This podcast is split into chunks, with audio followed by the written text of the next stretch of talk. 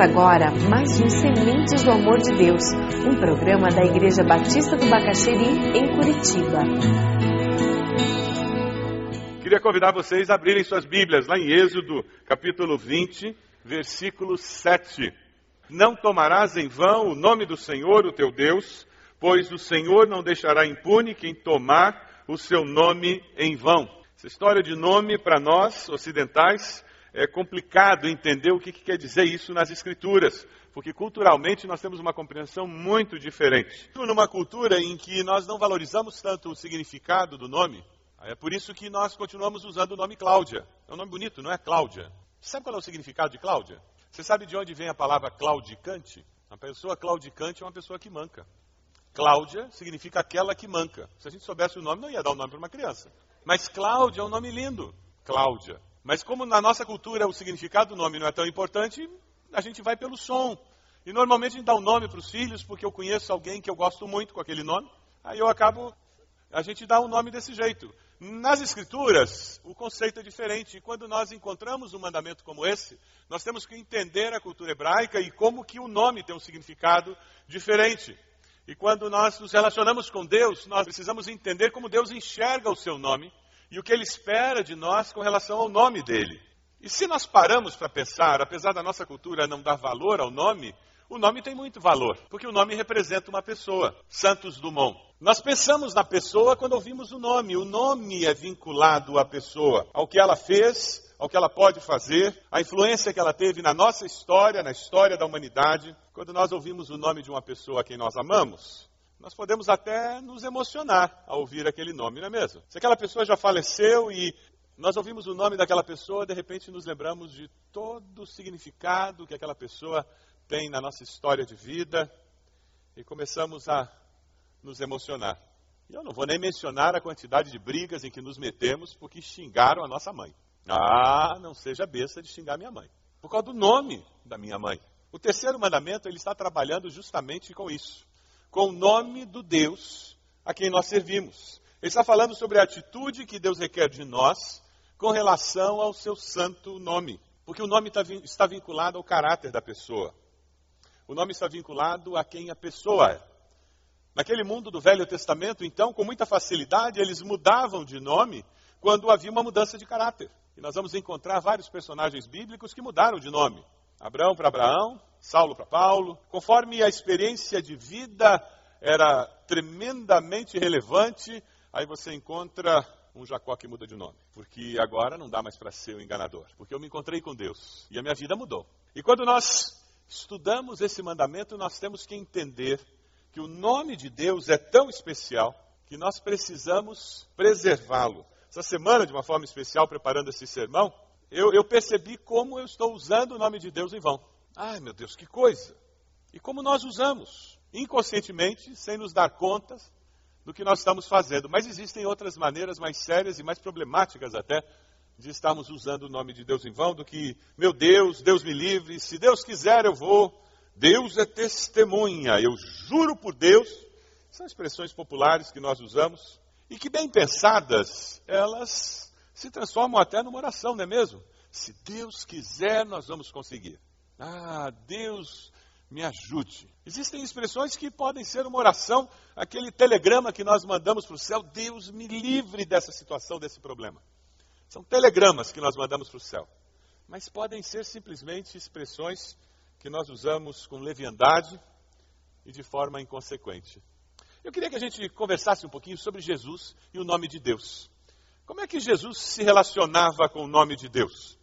Como é que era a postura dele? Como, o que ele pensava sobre o nome de Deus? Você consegue lembrar de um texto muito conhecido em que Jesus fala sobre o nome de Deus? Pai nosso que estás nos céus, santificado seja.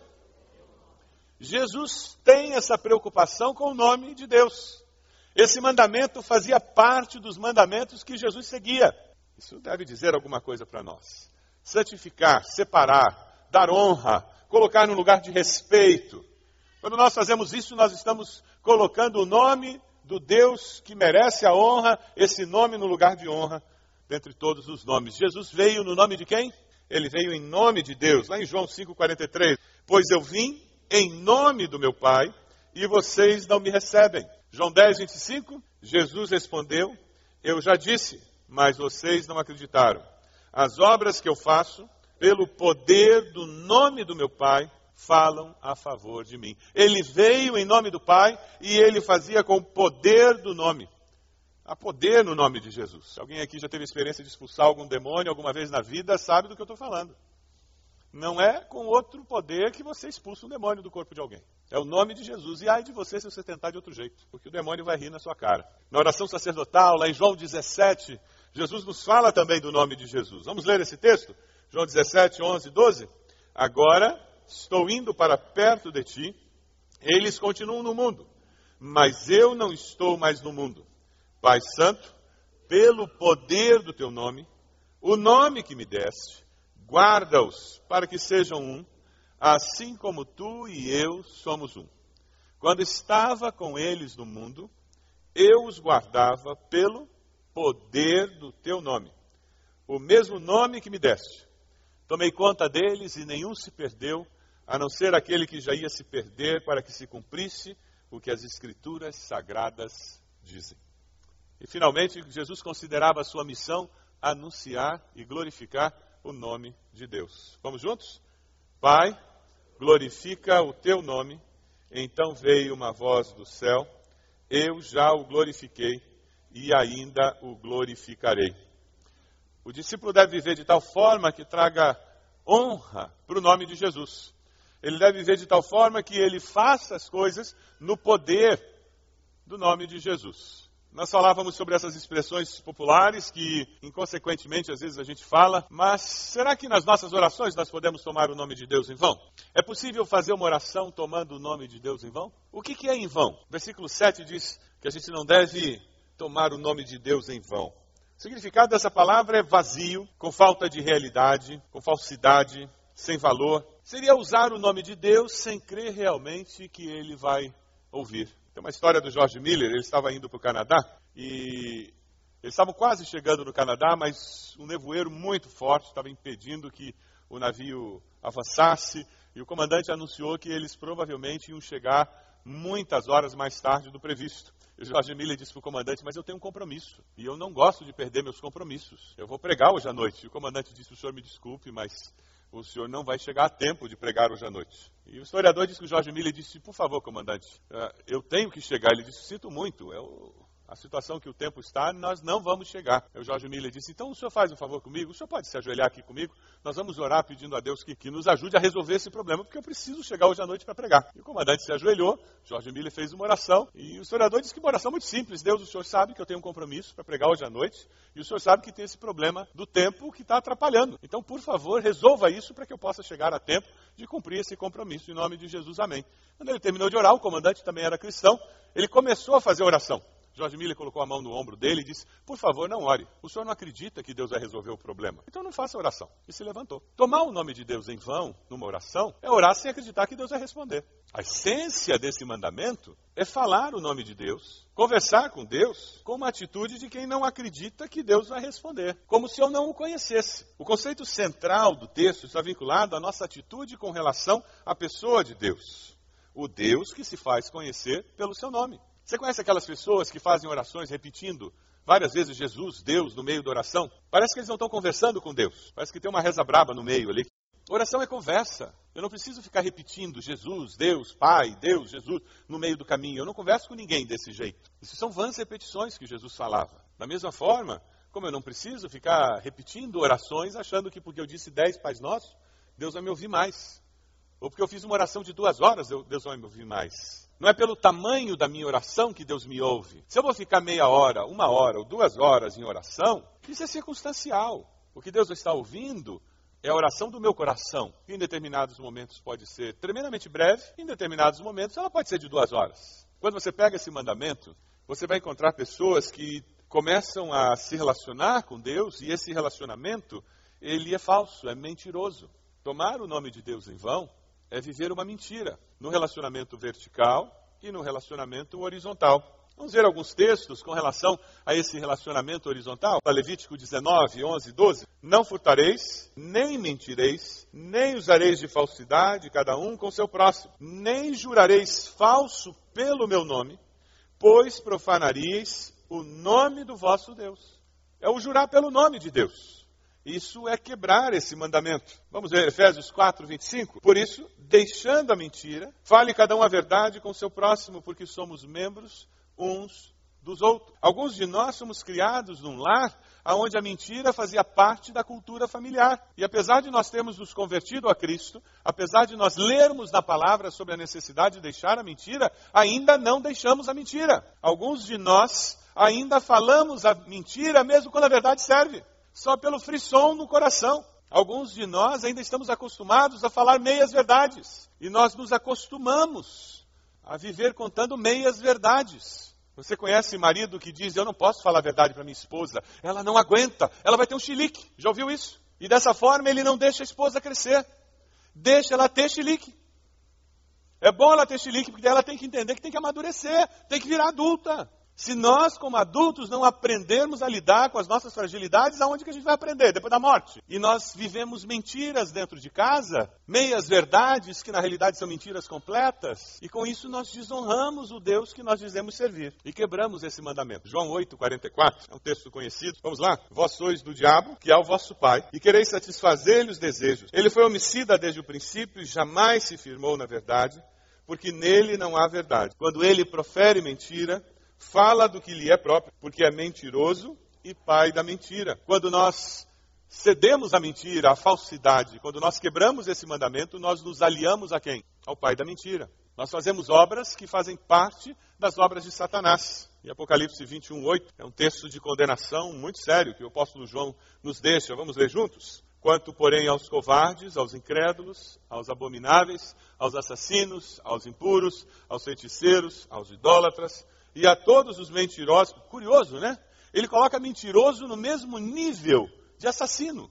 A parte que lhes cabe será no lago que arde com fogo e enxofre, a saber, a segunda morte. Quebrar esse mandamento é desonrar o nome de Deus por viver uma mentira. Quando eu quebro esse mandamento, a minha relação vertical com Deus, ela não existe. Ela é falsa. Eu posso até fazer orações belíssimas. Eu posso até falar muito e ter um discurso maravilhoso de cristão mas as minhas ações não confirmam aquilo. Os meus valores não confirmam aquilo. Quais são as consequências de quebrar esse mandamento? O Velho Testamento é um pouquinho mais radical do que o Novo, né? No Velho Testamento, lá em Levítico 24, 16, era apedrejamento. Simples. E não era pedrinha pequena, não, gente. Pedra grande mirando na cabeça. Foi assim que Estevão foi apedrejado. Ninguém pegou pedrinha pequena para atacar Estevão, não.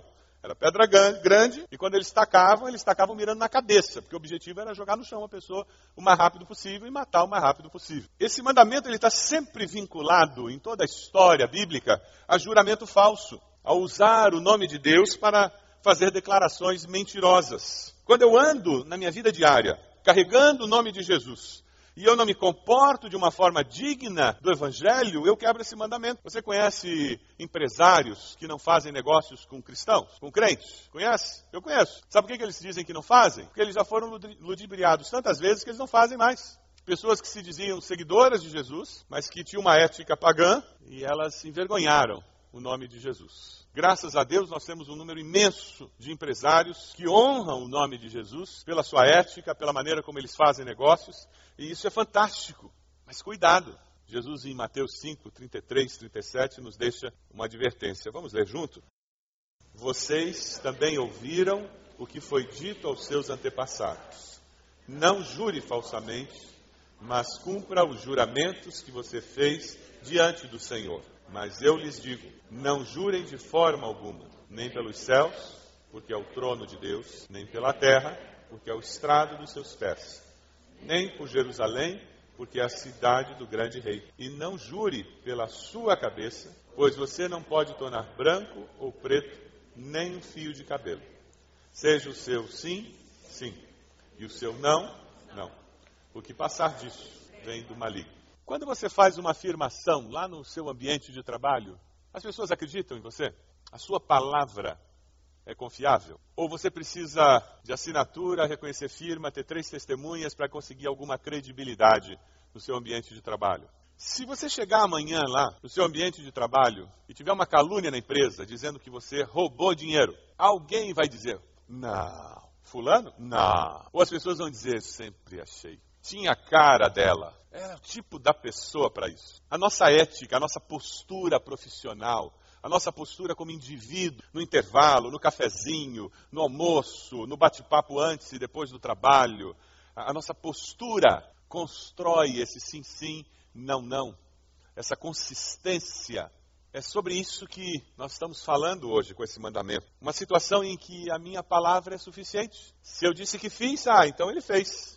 Ele disse que vai pagar em 10 dias, ah, então ele vai pagar em 10 dias. Quando você promete pagar alguma coisa, você paga? Ninguém está livre de chegar ao final dos 10 dias e ter uma emergência e você não ter o dinheiro para pagar, não é verdade? Eu acho que todo mundo já lidou com isso. O que, que você faz quando não tem o dinheiro para pagar? Como é que eu lido com essa situação e não desonro o nome do meu Deus? Eu tenho um compromisso. Eu dei a minha palavra e as coisas não aconteceram como eu pensei que iam acontecer. Como é que eu lido com essa situação? Digo que não estou em casa, eu não atendo o telefone. Eu acho que o mínimo que um cristão deve fazer para não desonrar o nome de Deus é procurar a pessoa e dizer: não tenho recurso. É o mínimo. Pedir desculpas. Você não sabe o que você está causando na vida da pessoa. E renegociar aquela dívida. Essa é uma das maneiras de você não desonrar o nome de Deus. Certamente não é fingir que não tenha dívida. No passado, nós evangélicos tínhamos um conceito muito melhor na sociedade com relação a finanças e credibilidade com relação a dívidas. Um pastor amigo meu foi tirar o visto no consulado americano e o tratamento é péssimo. É horrível. Chamaram para entrevista e ele foi entrevistado pelo vice-cônsul. E quando terminou a entrevista, ele disse: O senhor me permite uma, uma pergunta? E o vice-cônsul disse que sim. E ele disse: Poucas vezes na minha vida eu fui tão maltratado. Eu sou um homem adulto, honrado, eu sou pastor, Batista, vocês têm a minha ficha, vocês têm meus dados, eu não consigo entender por que, que eu fui tão maltratado aqui. Vocês poderiam me explicar? E aquele funcionário do consulado, vice consul, se o senhor só espera um pouquinho, eu já lhe explico. Ele foi lá para dentro e voltou com uma pilha de processo. E ele disse: Esses aqui são pastores como o senhor, que vieram, pegaram visto e não retornaram, estão ilegalmente trabalhando nos Estados Unidos. Por isso que nós tratamos o senhor desse jeito. Aquele pastor, ele disse: Eu saí dali com uma vergonha existencial. Eu queria abrir um buraco e me enterrar. Eu trabalhei nos Estados Unidos, legalmente, como pastor. E quantas vezes brasileiros queriam pedir oração por pessoas que, que iam tentar entrar ilegalmente? E eu dizia, meu irmão, não tem como fazer esse tipo de oração. Se nós queremos honrar o nosso Deus, a nossa vida tem que ser consistente, coerente. O que a gente não pode esquecer é que o Senhor não deixará impune quem tomar o seu nome em vão. O escritor de Hebreus, em Hebreus 10, diz que terrível coisa é cair nas mãos do Deus vivo. Às vezes nós esquecemos que nós servimos um Deus que é amor, mas que é justiça. Que é amor, mas que é justiça. Nos nossos dias nos falta equilibrar essa balança. Nós olhamos tanto o Deus de amor que nos esquecemos do Deus de justiça. E muitas vezes agimos com falta de temor por justamente não conhecermos e reconhecermos a necessidade de estarmos atentos ao julgamento de Deus.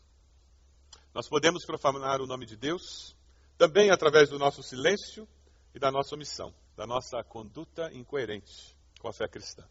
Três perguntas e três afirmações que nos dão esperança. Está preparado? Primeira, nós usamos o nome de Deus em vão quando falamos o nome dele sem considerar quem ele é. Você fala o nome de Deus sem considerar quem ele é? Deus abençoe, Deus abençoe. Você não está nem aí querendo mesmo que Deus abençoe aquela pessoa. Se Deus quiser, eu vou. Se Deus quiser, eu fico. Se Deus quiser, eu pago. O homem lá em cima, Deus é justo, ele vai castigar você. Cuidado com Deus. Você fala o nome de Deus sem considerar quem ele é? Sim ou não? A Bíblia não nos proíbe de falar o nome de Deus, pelo contrário, ela nos estimula, mas pede que a gente faça isso com zelo, com cuidado. A promessa de João 14, 13 é: Eu farei o que vocês pedirem em meu nome. Então usem meu nome, mas usem o meu nome com consciência com responsabilidade, com intenção. E só façam isso quando de fato vocês estiverem usando o meu nome, para que ele seja especial. Esse é o primeiro desafio dessa noite. Eu vou começar a usar o nome de Deus com intenção, para que seja especial dizer esse nome. A segunda pergunta é: você usa o nome de Deus para esconder as suas inconsistências? Eu juro por Deus que eu vou, porque nem eu sei se eu vou mesmo. Mas eu quero que a pessoa acredite que eu vou. Eu juro por Deus que eu vou pagar. Estou quase certo que eu não vou pagar mesmo mas eu quero que a pessoa pense. E eu uso Deus como travesseiro, como varinha de condão, para tentar trazer alguma mágica para aquela situação, e eu me safar.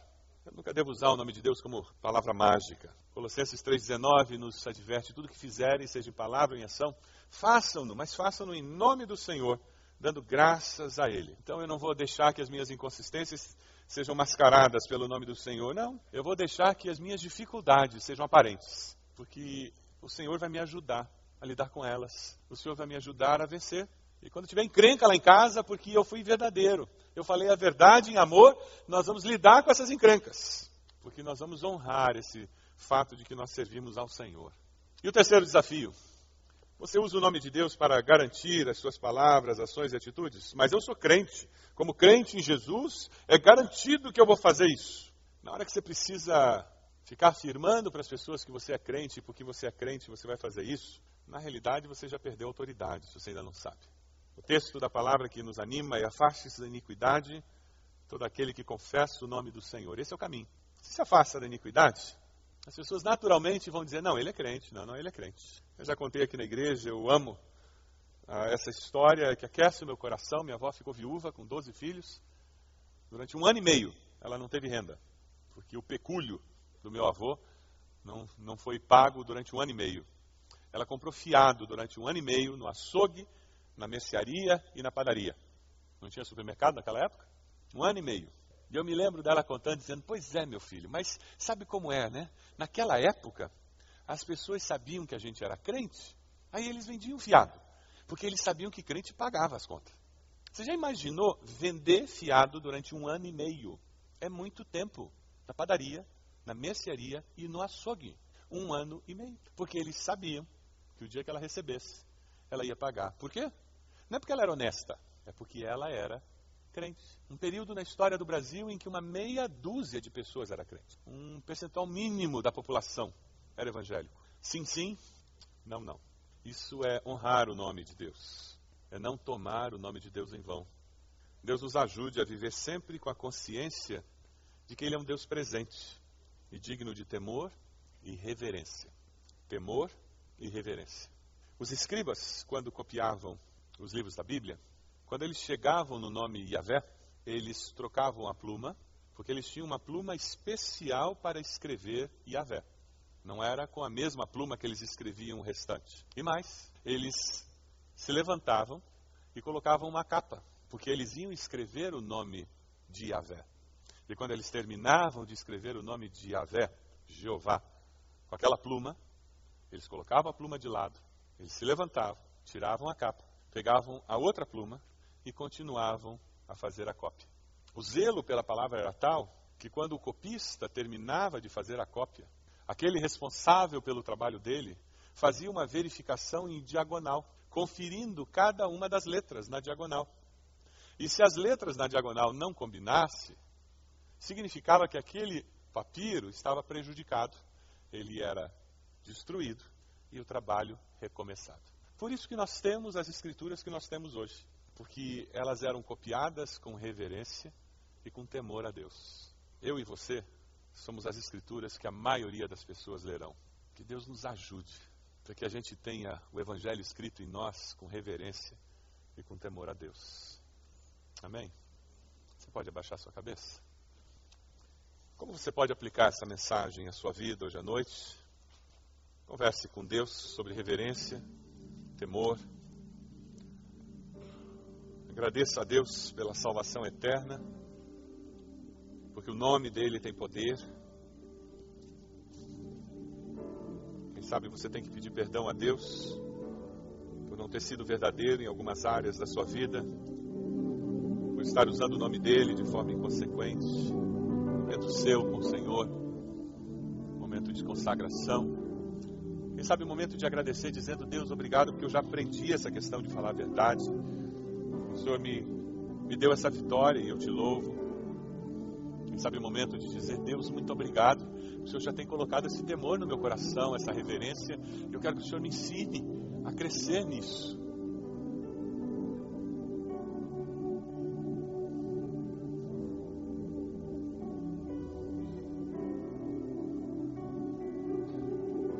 Deus, nós somos teu povo chamados pelo Senhor, amados pelo Senhor. Queremos te pedir perdão porque tantas vezes nós agimos de uma forma que não honra o teu nome. Pessoas têm lido em nós um evangelho que não demonstra reverência e temor ao nome do Senhor. E nós queremos reverter esse quadro, Deus.